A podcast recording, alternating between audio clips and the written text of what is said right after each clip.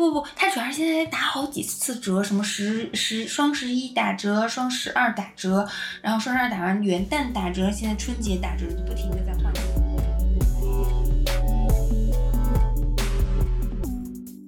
你你不自信体现哪方面？是胖还是什么？还是腿短？这个剪掉。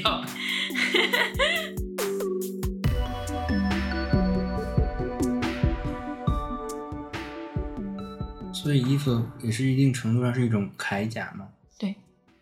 我认为是这样。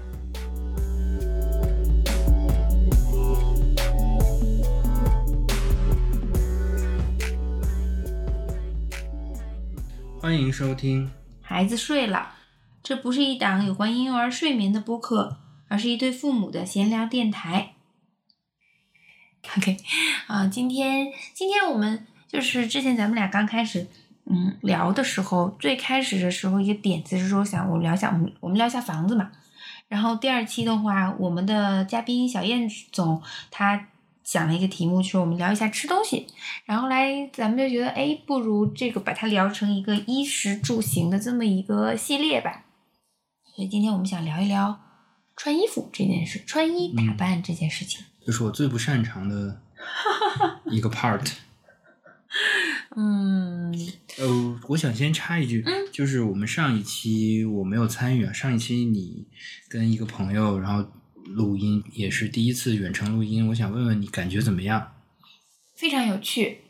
我不过我觉得这件事情不是远程录音带来的，而是我用播客这个形式和自己的老朋友的一个连接吧。嗯嗯，对就是，远程录音只是一个形式，一个技术问题，不是不是它的核心。对，主要是借着这个机会，又和一个很久没见面的朋友又聊天，然后特别的开心。主要是因为，嗯，跟他一起回忆了我们以前年轻的时候。嗯，没事，不用讲那么多听到这期的 已经听过了上一期。对，就是这个事情让我觉得很开心。对对对，是。我在剪你们那期播客的时候，也嗯觉得还挺有意思的。觉得你们就是感觉你们回忆的那个状态很很开心啊，还是就是上学的时候那种感觉吧，就是可能更单纯的同朋友之间的这种互动啊，包括一些有趣的事情啊。包括可能那个时候在德国有可能会影响到你穿衣的风格呀，所以我们又回到了现在这个主题，我们来聊回穿衣服。啊，好，这是我们的就是导演剪辑版，这个时候我为大家直播，唐宁正在剪脚指甲，现在他在剪左脚的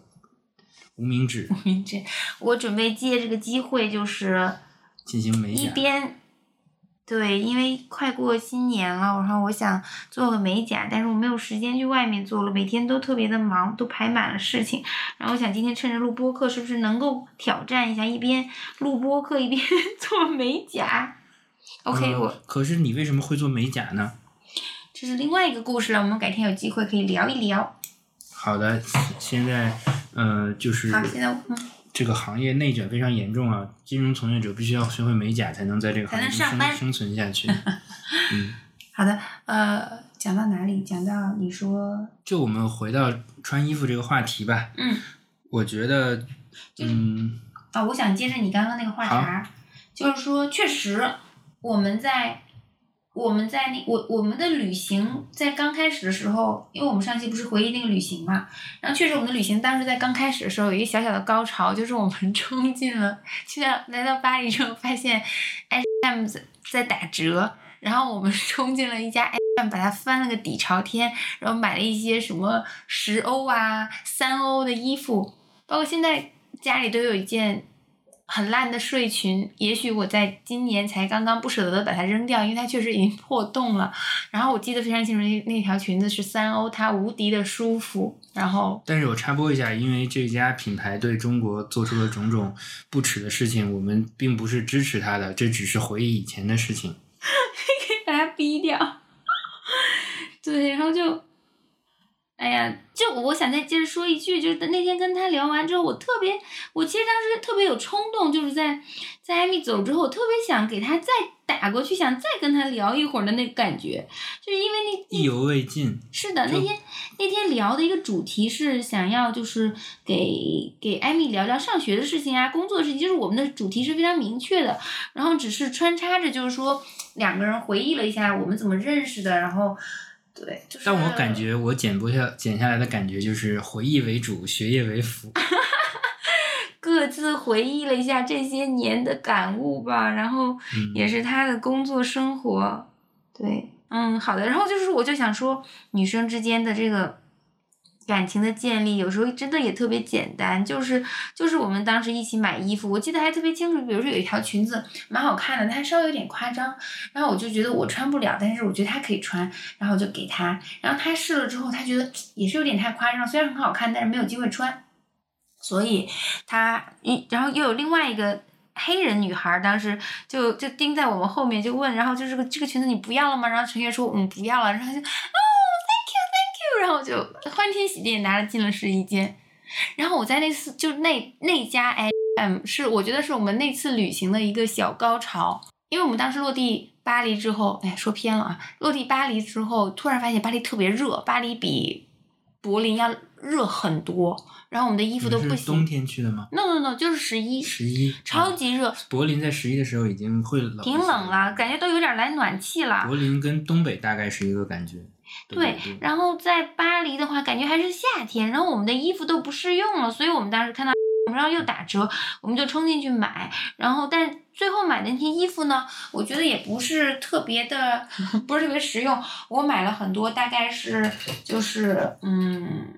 像年会啊，或者什么比较隆重的 party 的时候能穿的裙子，后来也不是太有机会穿，好像可能某一次的时候，我妈早就看这些衣服不顺眼，就偷偷的给我扔掉了。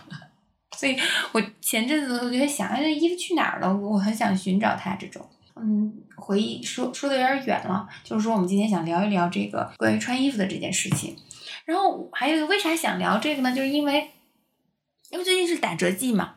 我买了很多衣服，对不对？我就不断的在有包裹我感觉来。随时都是打折季。不不，它主要是现在在打好几次折，什么十十双十一打折，双十二打折，然后双十二打完元旦打折，现在春节打折，就不停的在，换季打折。我我就感觉就不停的在打折，吸引你们消费。消费主义陷阱，我承认确实打折会让人很冲动的想要购买，觉得捡到了便宜。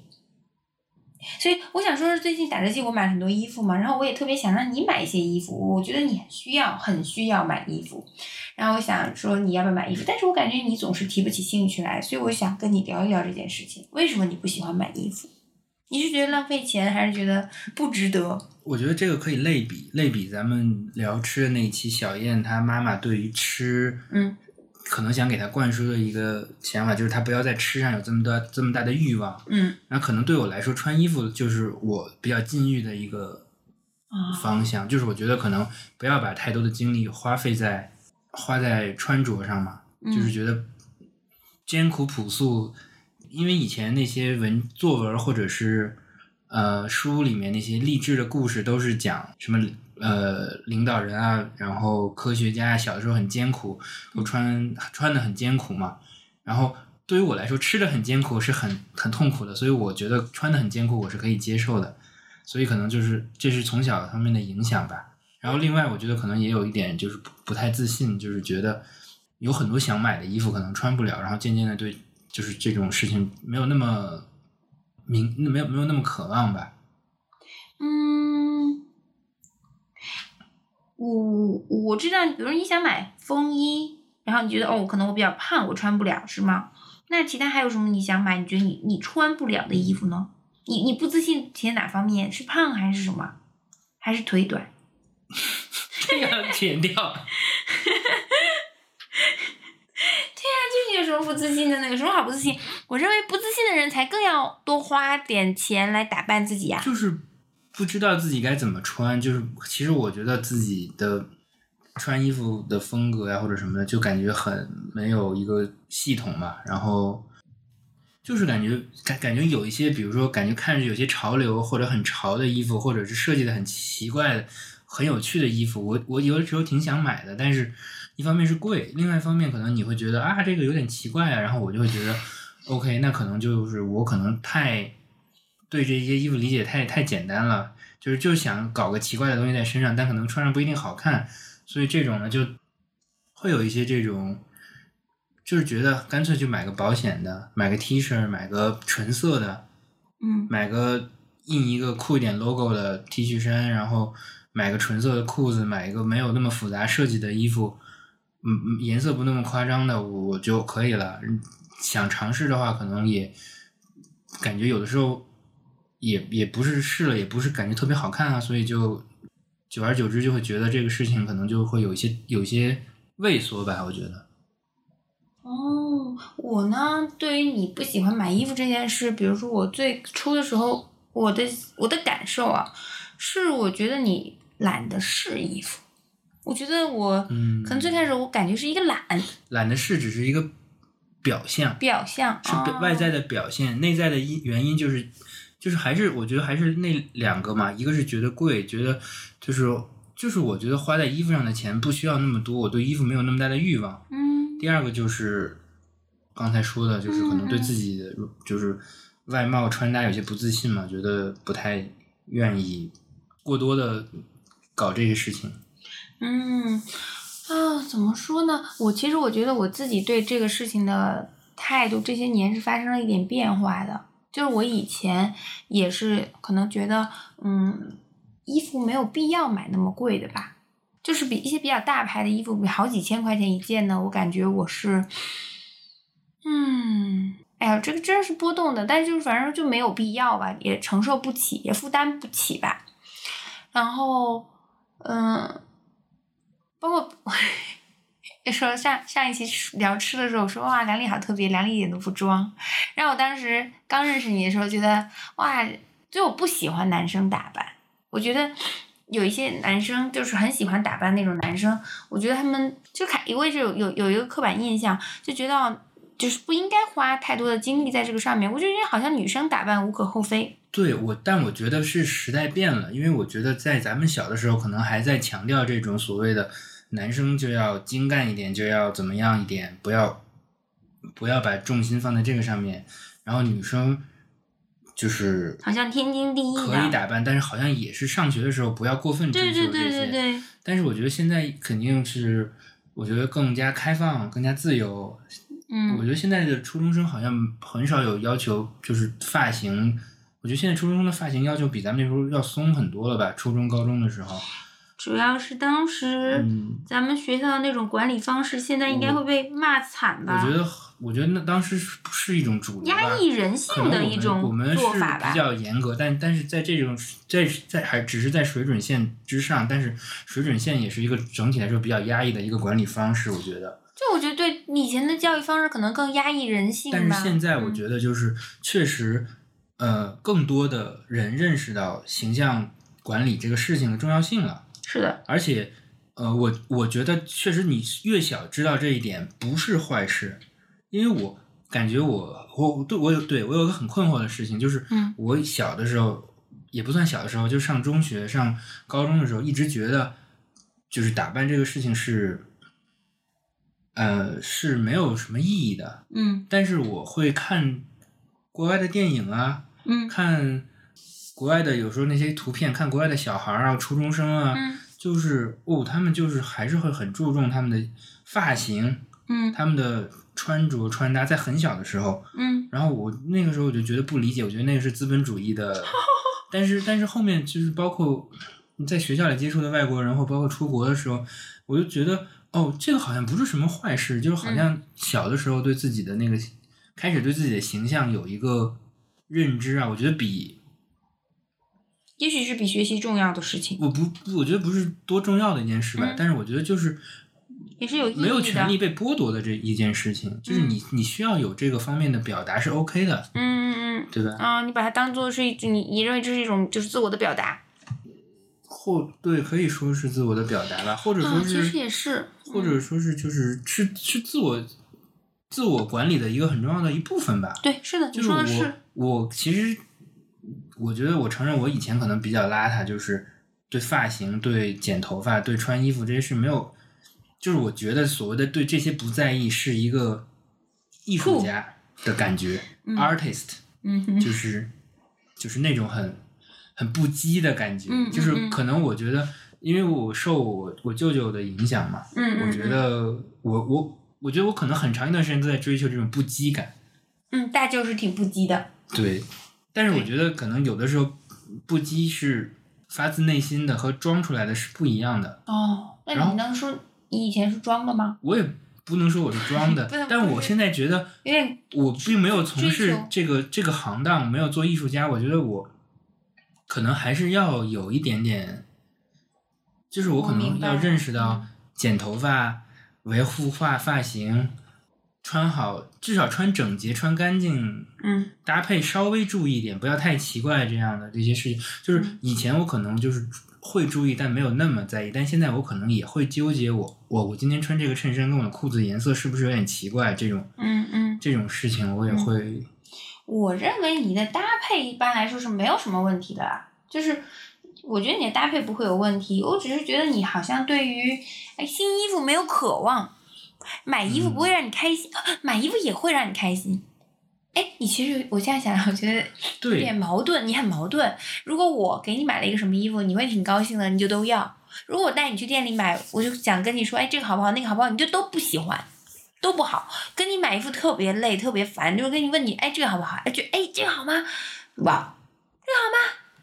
因为我我感觉我在店里那些衣服都配不上你。挑的时候，嗯，我或者是觉得我都配不上那些衣服，我就这分分开来讲吧。我觉得有些衣服看起来好夸张，我觉得我肯定不穿了不好看。可是你一般挑来的都是些比较夸张的，比如我我一些斗觉得我我觉得我篷什么的。挑的不是说是它造型多夸张，而啊是它就是有些奇怪的功能，或者是它是一个不是混好玩儿。混合。对对对，我我很喜欢混合型的东西，比如说哦或者可以折叠，或者可以嘿折起来折成一个什么东西的，对吧？就是哎，那我那我那我那我问你，就是我当时跟 去逛街的时候，然后他买了一件衣服，他花三千块钱给他儿子买了一件可能连一年穿时间都不到的羽绒服，他看中了一点，那个羽绒服可以把袖子去掉变成一个马甲，所以这种衣服会打动你吗不会，因为这是一个不是很。创新的一个。那你觉得你举因为我小时候就穿过这样的衣服。那你举个例子，什么样的衣服是创新？创新到能打动你？嗯，就我觉得不是说特别创新吧，嗯但是我觉得它那个点很有趣，就像你给我买那个无印良品的那个小羽绒马甲，嗯，它可以它可以折起来，折得很小，随便往兜里一揣就对。对我觉得这个就是它很极致，嗯嗯嗯，就是我觉得那个羽那个羽绒服其实就它把袖子拉下去了，好，它是个马甲，但它袖子还得收纳，嗯嗯，对吧？嗯就是你更长时间要把它当羽绒服穿，那那个拉锁有可能不一定舒服，对，所以我觉得就是这种就是一个所谓的噱头，嗯。而不是这种，比如说我那次看上那件，我觉得可能它就是一个斗篷或者嗯。雨衣，然后稍微做的有点像正装，我觉得哎这个挺有意思的，就是你可以穿着下雨天可以穿着到单位，然后把它脱下来，然后就这这这种感觉嘛，嗯，我觉得你还是嗯蛮蛮注重功能性的一个，嗯，就是说如果这个衣服它还是一定要有点功能的，如果它是一个普通的只是只是好看的衣服，可能不是太能打动你。对，就是呃，我觉得这个可能也哇，今天我怎么觉得我这么健谈？我有没有喝酒啊？我 触发到了你内心深处的，故是这。样的。我小时候是有一段时间是军迷的，嗯，然后你知道，就是我军迷，你可能不理解，就是我们我对有点懂对有一种东西，就是那种叫制服战术背带或者啊，战是那种术背带。战术背包、战术马甲，就是啊有很多钩，有很多孔洞，有很多带子，就可以插个什么东西啊，然后什么，就这种就是所谓功能性强的衣服，那会儿很迷恋嘛，嗯，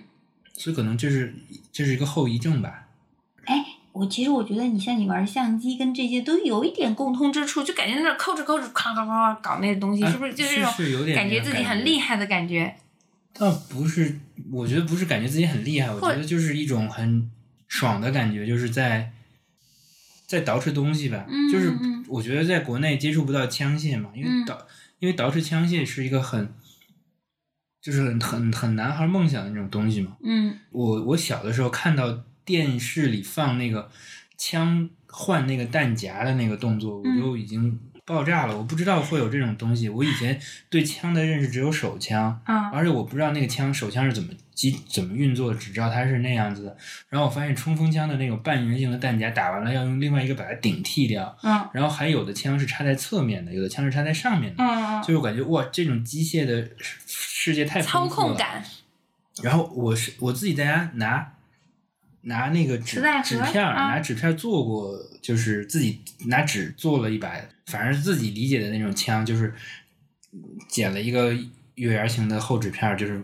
往一个孔里面插进去，就是我的弹弹夹，就是这种这种感觉嘛。嗯我觉得就是不是说感觉自己很厉害，就是感觉就是机械的这种连接呀、这种、嗯嗯这种这种一种一种说不清楚的一种感觉吧。嗯嗯嗯嗯，所以我就想说，哎呀，我呢这些年是越来越觉得，我觉得我以前倾向于买便宜的，就不不能说买便宜的衣服，但我不会买特别贵的衣服，什么 H&M、Zara 这些我都那个什么。我呢也是前几年开始有一点变化。那个时候，其实我买了一些两三千块钱一件的衬衫，我不知道你知不知道，我花了这么多钱买这些东西。不知道，就是我有一阵儿买的那些衣服，就每一件都不便宜，就可能比如裙子一两千这种的，就是就是很喜欢，就是觉得穿上很好看，然后穿上那个衣服自己也会变得更自信一点的那种感觉，所以我就就就买了，就是可能我不会买太多，从那个时候我开始，我买的衣服不多，但是嗯，但是有些不贵的，然后我喜欢的，我可能会更轻易的做这个决定。但是有一些我喜欢的，它特别贵的，嗯，就两三千的这种，我我会买。然后从那个时候开始，我的这个对衣服的这个消费观发生了一些变化。但是我感觉，嗯，但是我感觉我没有维持住这个消费习惯。但最近我又觉得，嗯，我还是要往那个方向靠一靠的。比如说昨天，对，昨天吧，前天。前天我们去给爸妈买衣服，然后就觉得，哎，那些店里的衣服其实品质很好。嗯比如我觉得我给咱妈买那条围巾，其实开始觉得给咱妈买个买个那个红毛衣，价钱已经不便宜了。但那个围巾我真是觉得它特别棒，然后我觉得很适合咱妈，然后它的质感又特别好，又好看，又又舒服又实用，然后我就觉得呃一定要给咱妈买这个东西。我觉得这个东西品质很好，就说是个是个好东西，觉得要给咱妈买，就也觉得哦。就是觉得倾向于，嗯、呃，岁数也大了，还是倾向于，嗯，给自己买的东西少一点，然后好一点。就是我对衣服的这个消费观现在变成这个样子了。然后我现在觉得，嗯，对，还有后面我想聊到一件事情，就是我爸给我买那个大衣的事情嘛。我就是觉得说，嗯，啊，我那我觉得我现在跟你处在一个完全相反的消费关于衣服的消费观念。嗯，我觉得，呃，当然，我觉得就是。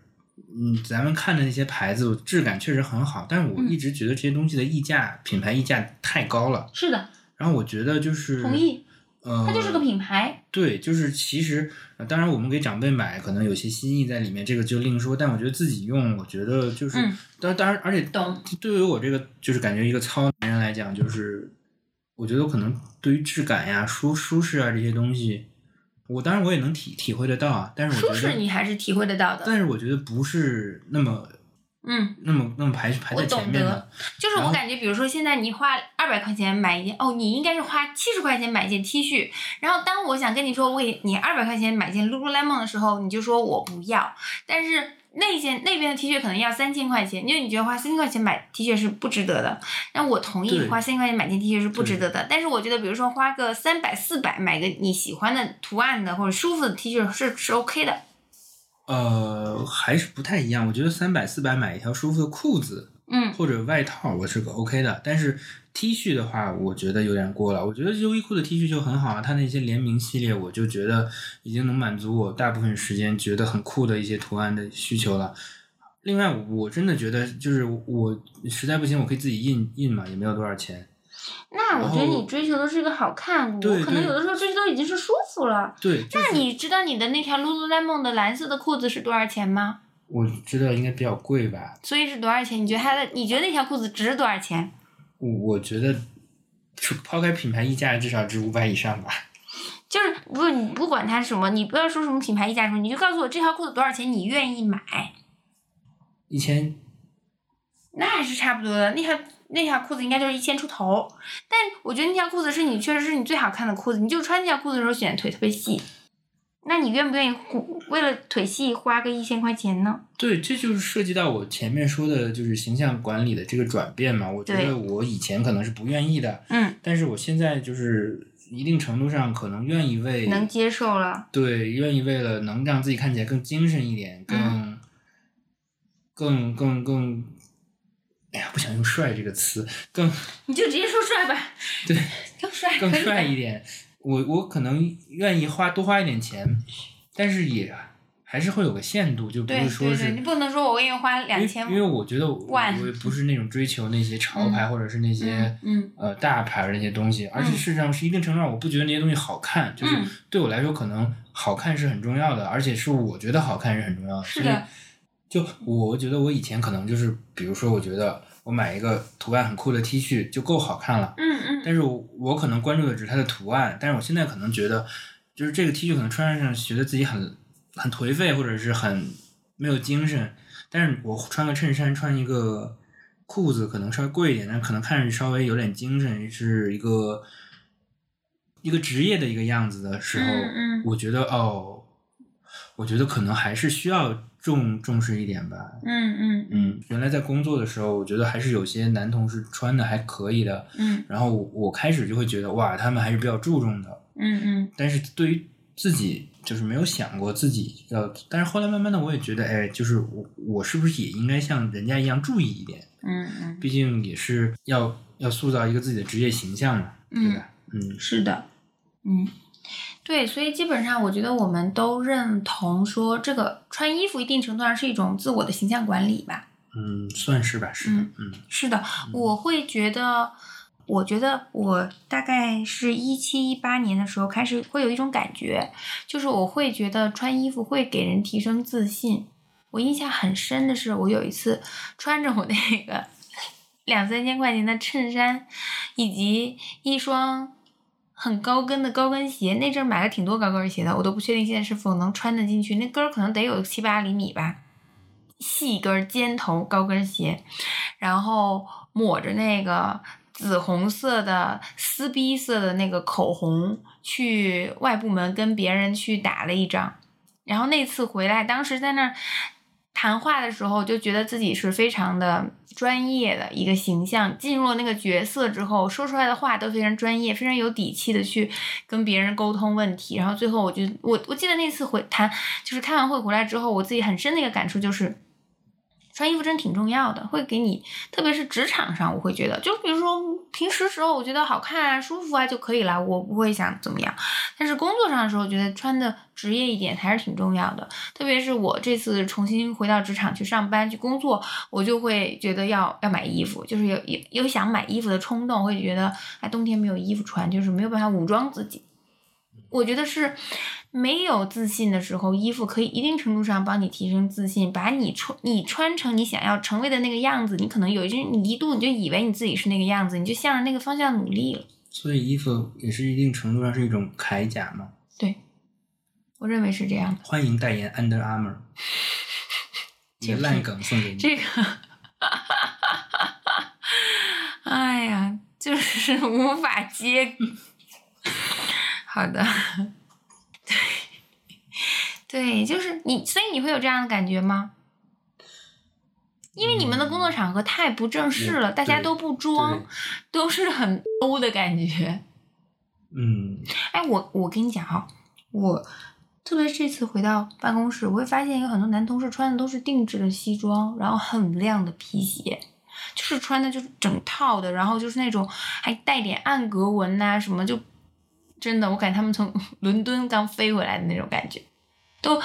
挺的倍儿直，拎着一个包怎么样，真的是不一样的。然后跟其他一些穿的很普通的羽绒服啊，然后那个或者冲锋衣啊，从食堂上来的，真的不一样的。我们就是那种从穿着从食堂上来的，对，真的真的，就可能还是可能举手行业的行业的要，就是行业的状态对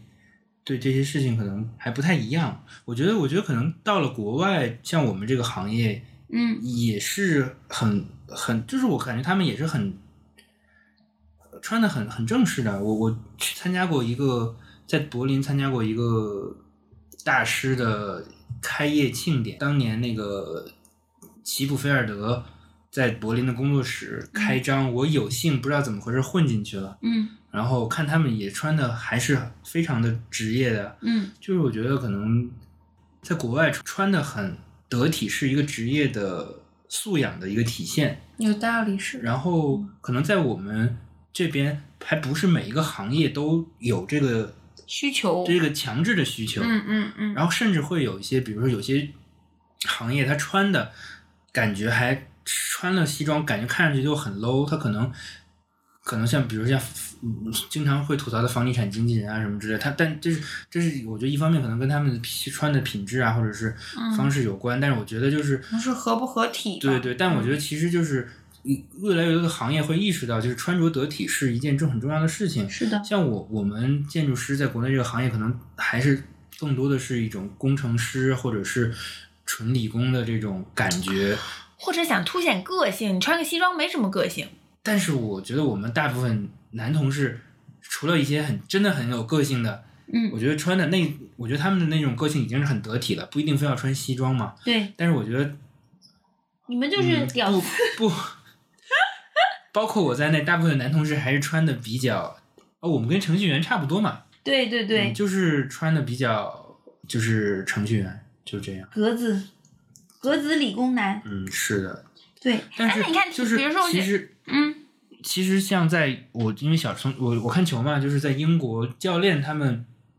就是教练穿西装是一个职业素养的体现嘛，对，就很多教练是穿西装，很多教练是不穿西装，穿运动服，在在英国就会被说的很很那什么嘛，就是哦是吗？就是会有人会有小报会会会会揶揄他们嘛，但是啊在国内就是咱们刚开始看那会儿看甲 A 的时候，就教练都穿了一个一穿一身运动服在在场下面那个指指指导嘛，只有这几年才开始慢慢的有教练在场边穿西装，开始嗯也是有这种的，就是我感觉还是一种不同的行业开始渐渐意识到着装。啊，但我觉得是不是也是一种叫什么内卷一种规矩，或者是一种嗯，仪式感吧。哦，可以说是仪式感吧，一或者嗯会不会是也是一种就是没必要的，对，就是我觉得可能过度追求就是没必要的，就是过度我觉得追求是没必要觉得就是适当的还是对有必要你真有个性，你真的牛那个啥，嗯你穿个运动服，你怎么着你都是牛人，对吧？嗯，我觉得是可这能，但可能这是另外一个话题了。对，就是不是说这个衣，我感觉这，我感觉这个穿衣服这件事情，一个底线吧，是你穿衣服，不是衣服穿你。就不能裸体是吗？不是，就是说你不能穿一个这个衣服啊，本质上来说，这个衣服得适合你。就比如说，我觉得我通过这这这十几年买衣服，还有包括我说为什么我愿意花两三千去买那个衣服，因为我确实穿着那个衣服，我觉得我有些衣服我一看我就觉得这是我的衣服，有一些衣服是呃，它很好看，但它可能不适合我，就是它跟我的脸不配。包括现在戴口罩去买衣服的时候，我总会把口罩摘下来看一下这件这身衣服跟我的脸配不配，然后包括这个可能这个状态跟我今天化没化妆或干嘛都会有区别，可能这个有的衣服就得配一张化妆的脸，嗯，然后扫码的时候也配一张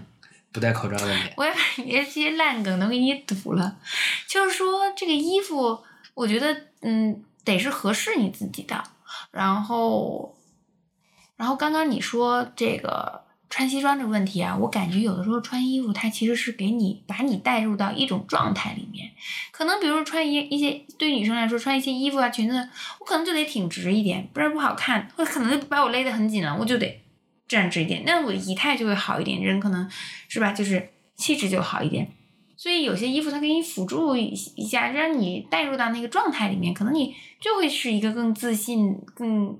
更怎么样、更的自己。你穿成你想成为的样子，慢慢的，我觉得你也就会向那个方向靠拢，姐这叫玄学。一点儿都不显玄学。那你觉得你自己穿衣风格，你找找到了自己的穿衣风格吗？嗯，我基本上找到了一个让我自己舒服的穿衣风格。嗯，但是我也就是我我不满足于此，我可能有些时候我还想突破一点，也在也在改变，但是大体上来说，嗯，不会像年轻一样，去年轻时候一样去尝试很多很夸张的衣服了。那你现在穿衣服有什么日常搭配的规则或者是爱好习惯吗？固定搭配？其实我没有这个，我一直没有建立起来，所以我经常对早上早上就得出门，而且我又没有一个提前做准备的这么一个习惯吧。我每天早上时间已经很匆忙了，还在想今天穿什么。对我的这个搭配嘛，还没有一个公式可以遵照。嗯，特别是现在冬天，我真的觉得穿衣服对我来说是很难的一件事情。要么穿裤子厚了的话，在单位就会热；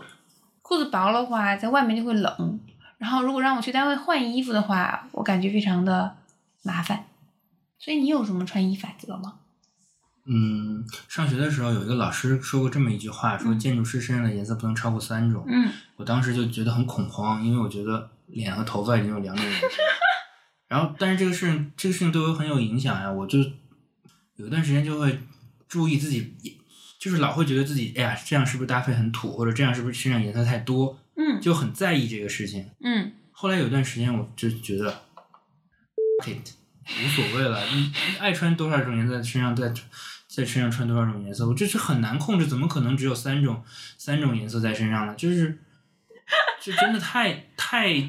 叫什么？叫控制自己的思想了，被这个被这句话给给限制住了被被一个这个圈儿给箍在头上了。对呀、他那样说话，大家都只穿只穿黑色吗？怪不得建筑师只穿黑色呃，这还有一本书叫《为什么建筑师只穿黑色》啊？为什么呢？我也不知道，因为他是各个建筑师拿手写的那个英语，手写英语根本看不懂。手写英语。然后，嗯、后来我对我触动比较大的就是我们去荷兰玩的那次，然后嗯你坐在路上突然说，哎，这边爷爷的裤子都很花耶，嗯嗯然后我就觉得，哎，是以前没有注意到，就是每每次路过一个人的裤子颜色都不一样。对吧？对，嗯然后我现在就是。开始穿的像个花爷爷。你有没有注意到我最近身上就是喜欢穿那种纯色比较鲜艳的，就是上衣啊，或者是裤子居多，是吧？你有没有发现？就是我有发现，因为你主动要求买了一条红色的裤子。对，那对，但我以为你只是跟我一样岁数大了，喜欢穿的颜色鲜艳一点。可能吧。嗯我觉得都是黑的，其实也不好看。然后，但是我还是有点在意的，就比如说我会。穿这个红色的裤子的时候，我就会刻意规避一些绿色的衬衫。啊不，我觉得红配绿特别好看。你那个深绿色的衬衫配那个红裤子，不是挺好吗有？些压力，我会觉得会不会就是不好看，或者是比较奇怪。哦，一个建筑师竟然这个对自己这个穿衣这么有担忧的。对呀、我还穿那个红裤子的时候，我还在一直规避我一个红色的卫衣，我就想自己会不会穿着太像一个萝卜 就是全身都是红的，包括袜子也是红的，我觉得可能会有点奇怪，所以我那两件衣服就一直没有一起穿过。哎，我对你其实一直，我认为你在穿衣服上，虽然你这不要那不要，我一直以为你穿衣服上还是挺有谱的一个人，就是因为我觉得你做建筑师的嘛，这审美是没问题的。我还经常，我还经常问你，我这衣服行不行什么的，然后还特别重视你的意见。如果你觉得衣服不好的话，我一般就是嗯那这衣服算了这样。没想到你自己天天自己在这儿瞎担心这个那个的，我以后也没必要问你意见了。我我觉得这个不算瞎担心吧，这个嗯就是我自己的一种观念吧。我觉得可能这两个在搭配在一起不好看，但是你说好看的话，你我可能会会很有信心，会去尝试嘛。啊，对，我觉得没有问题。我经常就红配绿，是是，对我还可能会故意的穿红配绿。我感觉，对我感觉好像怎么说呢？哎，有一段时间我是穿只穿黑白灰的，后来你注意，你知道吧？知道比较早的时候，我可能只穿我当时觉得你很酷，黑白灰。嗯，是一个建筑师的好胚子。后来慢慢的，我开始以前我不敢尝试白色，就是我可能在上大学期间，我就会喜欢穿深蓝呐、黑灰色灰色这样的衣服。就年轻的时候就没有穿过什么特别鲜艳、特别小姑娘什么粉呐、什么这些，我很少穿。然后后来。后来我开始穿白色，穿的比较多。我觉得哎，白色其实蛮好看的，白色我就穿的比较多。之后再往后，我就会开始尝试一些明亮的黄色的裙子我买过，但其实很少。蓝色的，对对对，就宝蓝色这种，我也开始穿了，因为觉得诶这样也好看。然后到最近可能我也买一些什么粉色的呀，嗯，淡橘色的呀，然后橘黄亮明亮的橘黄色呀，各种我都买。然后包括我买那个运动衣，我买了一个紫色的，我当时一看那个紫色，我好喜欢，我要买。就是就是我现在衣服的颜色变得比较鲜艳了。我记得你以前买过一个紫色的背运动背包，当时也是颜色很亮，但你很喜欢。你说那个边儿是紫色的，它主体是个深蓝色的。哦哦，那个包我一直觉得它很好看，嗯就是我感觉我好像没有没有那个思考的过程，比如它配在一起，我我就觉得这太多的那。种颜色的负担，就是对，就是大家都讲这种颜色会搭在一起会这个那个的这种说法，你不会太对我就是看了它，我觉得好看就是好嗯看，不好看就是不好看，我就没有太在意它怎么谁配谁呀、什么之类的。咱们俩谁是主持人？今天感觉是我，那就是你吧。所以所以你觉得你你就是那你主持吧，我的注意力都在这个这个美甲上。所以所以所以你觉得自己应该也是穿搭比较精致的，对不对？就是还好吧，正就是中等偏上，我觉得这个我我就想说这个问题，我觉得我不是真正的精致，不是真正的精致。我觉得那什么真正什么是真正的？嗯，什么是真正的精致？我认为真正的精致不是说我买了多贵的衣服，买了多好的衣服，而是我把这个衣服打理好。这个一直是困扰我的问题。就是我其实我我觉得我很多衣服穿之前都应该熨一下，但是特别是有了孩子之后，我我真的没有精力去做这件事情。嗯以前我会熨，然后包括之前有阿姨的时候，我就让阿姨给我熨。就是我觉得我衣服有好多衣服不熨，我觉得我没办法穿出门儿。就是不在乎说这个衣服的价值有多高，而是说它的状态，不是说是一个皱对皱巴巴的。对对对，那就其实还是一个形象上的一些细节。是的，就比如说我很苦恼，我都有一些毛衣，它比如说它有起毛球了，那我认为它需要被剃干净，然后它需要呃把它给熨好，然后穿。包括我很多，我其实挺喜欢穿丝质的衣服嘛，然后我觉得它们都需要被熨熨一下。棉质的也是非常容易起褶，我希望他穿的是一个，嗯，对我我可能不最重要的不是这个衣服它它多贵，而是说这个衣服我穿的时候它它是不是很很平整的，很让我看起来很利索的，我不喜欢邋邋遢遢的。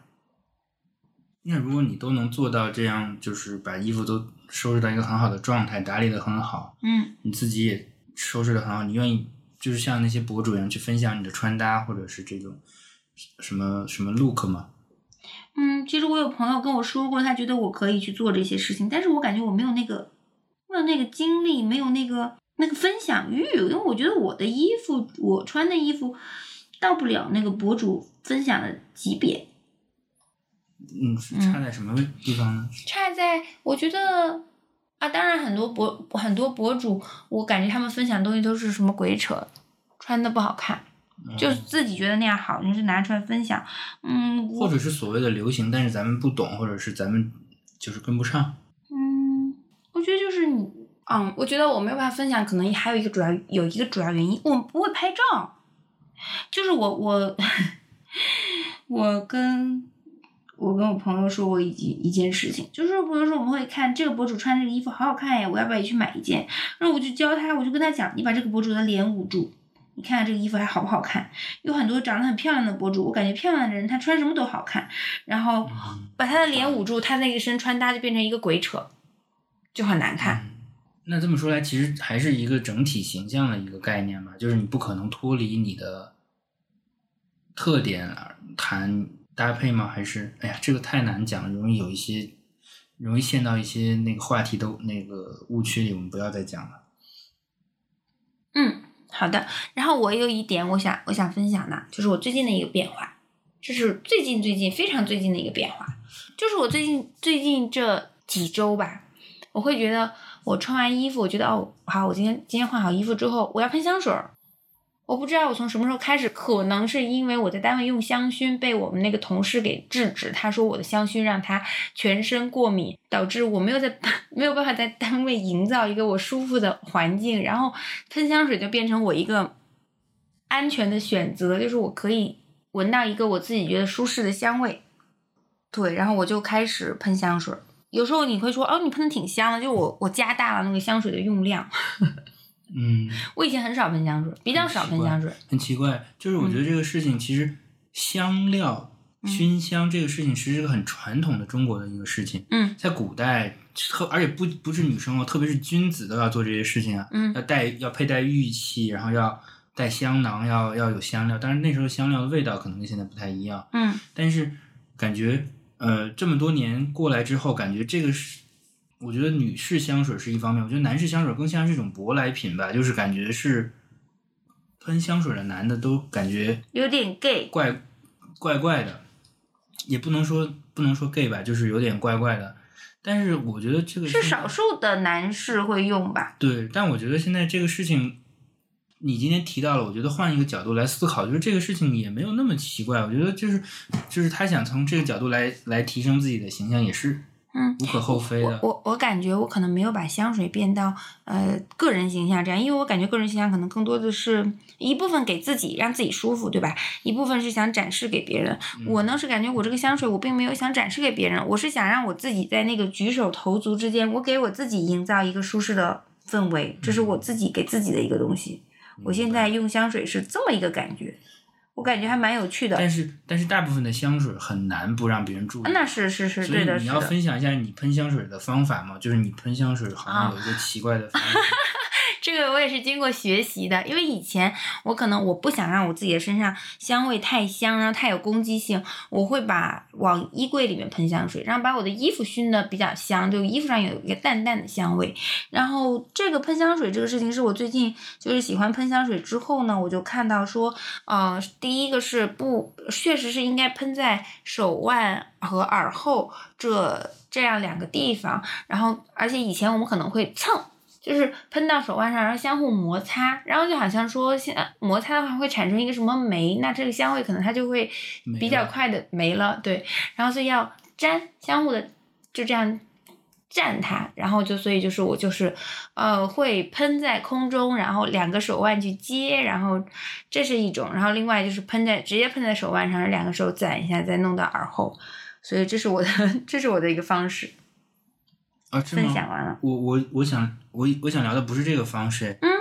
我想聊的是你那个 dynamic 的喷香水的方式。哦，那个是我原始的一个方式。啊，我以为那个是你就是你，那个是我自己发明的一个方式，对啊，我觉得那个很很棒呀，那个很有趣，对吧？对，啊，但是现在事实证明那个是不太对的方式。好吧，嗯，以前我喷香水的方式是我喷了，然后我整我往前喷，然后我整个人走进去，然后也是我跟你说的，我不想让它太过，我不想让我的香水太具有攻击性，所以我会就是想让它均匀的散布在我的全身，然后我就会往前喷，然后再往前走一步，让那个香水它是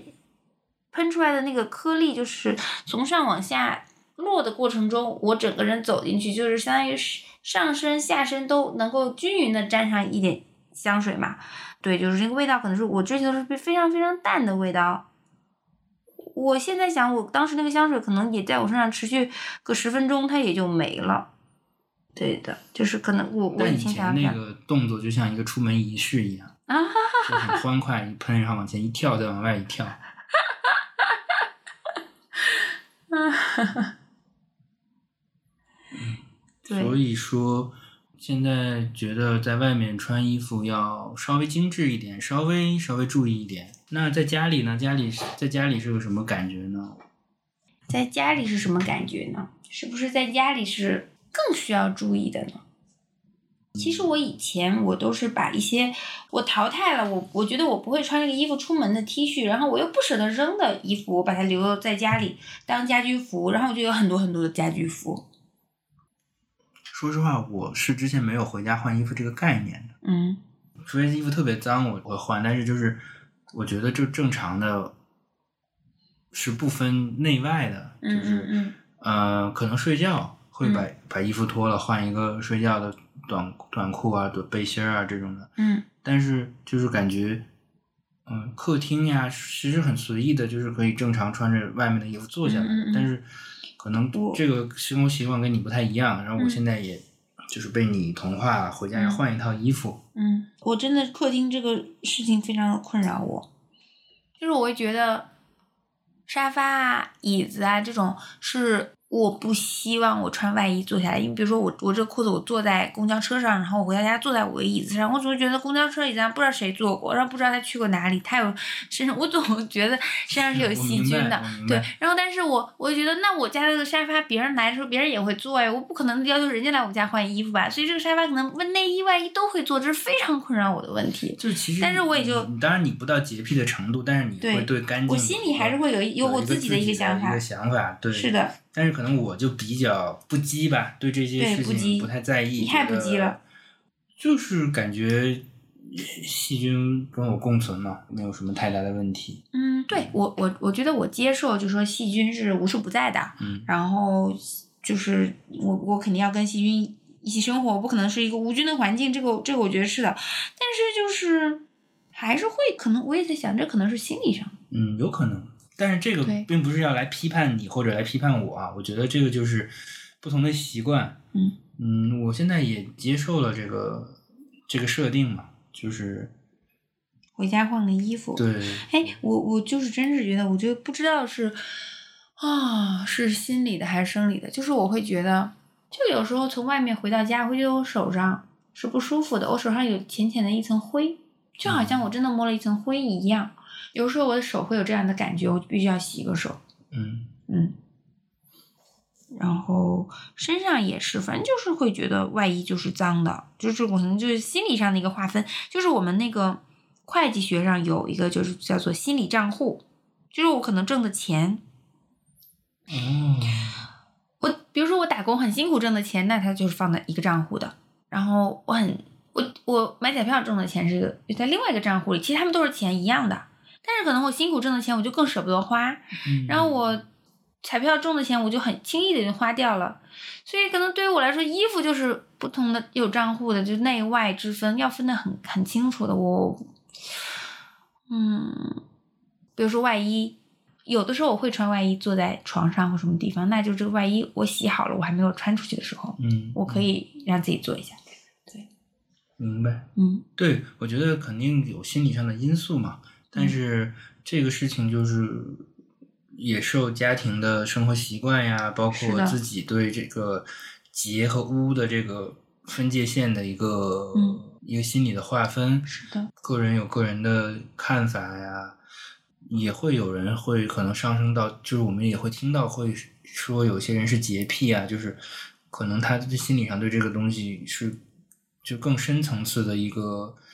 一个障碍吧。像有人特别，我们经常在网上看到新闻说有什么租了房子把房子搞得很脏很乱啊这种的，就是我嗯觉得就没有办法，个人都有个人的看法。是的，每个人的这个卫生习惯确实是会有很大差别的吧。嗯，对，这点也是我觉得我在选择 伴侣的时候没有考虑过的。但是我觉得，如果岁数大一点、有点生活经验的话，可能会会考虑这个事情。就是会，我会以后我会告诉圆圆，就是要哦，我以为你以后告诉你下一任。我的下一任，我的下一任是你的老婆还是我的老公呢？他是你的老公了。那我要你在你在选择伴侣的时候吗？哦，那我现在只能改造你啦，你最好哦乖乖听话。还行吧，我觉得我还是基本上。就是我觉得我认为还有一定的提升空间，这个可以减掉。啊，没事，剪掉比较 real。剪掉吧，不要那么 real 了我，real 也我不会来代言的。我觉得就是还好，就是我觉得我之前咱俩也讨论过关于内衣要不要进洗衣机这个问题。。对，然后我觉得，嗯、怎么说呢？我觉得其实我没有这个障碍，我觉得嗯，方便最重要。而且我觉得洗衣机用消毒液用用用那个洗衣液洗肯定也不会脏，但是你心理上觉得这个事情是不能接受的，我也愿意嗯，愿意跟你站站在一个方式上嘛，就是这个地方，我觉得，嗯，我觉得以前我可能会跟你争论嘛，但我觉得现在这样是没有必要争论的。我这个这个没有什么太重要的对或者错的一个、嗯一个划分吧。然后我觉得，嗯，我同意你说没有什么好争论的，但是我还是希望你能够按照我这个方式来。对对，我现在就已经按照你的方式来了，我就觉得就是这个不是什么原则性的问题，是的，就是比如说诸多你对现代科学的不解，我觉得都不是原则性的问题。嗯，对，就是个人的喜好吧。对对，嗯可以的，没关系的。嗯，是的。嗯，那怎么着？其实我感觉我今天好像没有聊出来我想要真正说的东西。你想说的是什么？我想说的是，可能我更想聊的是，就是我个人对这个可是你在沉迷于美甲，就是开始那些话题你都没咋说。啊，是吗？我感觉我嘴没停啊，哦，但我感觉确实这个状态有点不好，可能不然跟可能可以讲的更多，脑子有时候在没没好好对，我动，觉得下次还是不要这样。不能这样就是，我错了。那你有还有什么想说的吗？就是我觉得，嗯，对我可能本来除了穿衣服，没事，今天就就聊穿衣服吧，没事，其他不说了。就是，嗯，对我感觉可能上了年纪之后，会把会给穿衣服这件事情赋予更多的含义吧。就比如说前段时间我挺受触动的，就是我爸要给我买衣服那件事情，就是透过他给我买这衣服，就是透过他给我买衣服呢，我感受到的是他对我的怎么说关心，然后他对我的希望，就是我感觉这件就是这件大衣就承载了我爸对我我爸爸对我的一些希望吧，他希望我能过什么样的生活，然后感觉他感觉就是给我买这件大衣，我就哦离我那个他离他想要我过的那种更更 fancy 的生活更近了一点吧。然后包括嗯，今天我们部门不是有活动吗？然后我们的那个老大在活动上，也就是很很特别的穿了一件红毛衣，上面带了一个那个老虎，就是他他也是为今天这个活动特意去买了一件红毛衫，罩在他平时穿的衣服外面，就是好像感觉这个是一个还蛮有仪式感的一个事情。然后我觉得我今天表现的也还不错，今天我特意穿了一件红毛衣，就也是想要说哦，今天是有活动的，然后今天要好好的打扮一下，去积极的参加部门的活动。对，然后我看我们也有几位女生就穿的都是红色的衣服，就是就这个穿衣服它还是有一定的寓意在里面的。对于我们这些类程序员生物来说，确实太难理解，或者说是太难想到有这一层寓意了。哦，嗯，我们可能穿个红色格子衬衫就，哎，对，然后我还还会觉得有一些衣服它也承载了一些记忆。有一双凉鞋是 Zara 的，很便宜，但是我当时就一眼就相中了它，它上面戴的是个毛毛，然后我觉得特别有趣，相当于一个夏天的凉鞋，上面带着一些毛毛，就是很很柔软在那里飘的那种感觉。然后我记得有一那是有一天我好像有点什么不舒服，所以我就是早上出门去上班比较晚，可能比如说九点多我才出门去上班。然后我走在路上，就是低着头看我那个鞋，那个毛毛就是忽闪忽闪的，就觉得心情很好。像这样有一些有一些衣服，有一些东西，它的那个在时在在那个时刻留下来的记忆，其实是会就是可能看到那个东西的时候，就会想到我以前有一天心情挺好的那个那个那个状态，然后穿着这个东西。嗯，衣服也跟其他的一些物件是一样的，嗯在你个人的成长过程中，或者是你个人的经历中，它有些时候会承担一些很重要的角色，或者说是你没有意识到，但是它实际上是给你留下了很深的印象。是的，就是可能，呃，可能对我来说不一定是衣服，但可能也有类似的东西。就是我觉得还是对个人记忆的一个一个印记吧，一个是的，一个载体吧，有载体，对，嗯可以这么讲。嗯是的，嗯嗯，所以，所以我们是不是可以到最后总结了？嗯，差不多了，我嗯们可以收尾了。所以我其实整体来说，对穿衣服这件事情吧，我呃可能以前在年轻的时候，我的心态可能是，就是我是什么样的人和我穿什么样的衣服，它相对独立。嗯就是我可能会觉得，哎，这个好看，我要尝试这个风格，我试一下，我怎么样，就是这样的一个风格。然后到后来，慢慢慢慢的，我会觉得那句话就是 “You are what you wear”，也许那句话是 “You are what you eat”，就是我觉得，就我想说，就 “You are what you wear”，就是一定程度上来说，你穿衣服也表现出来你是一个什么样的人，就是你，嗯，你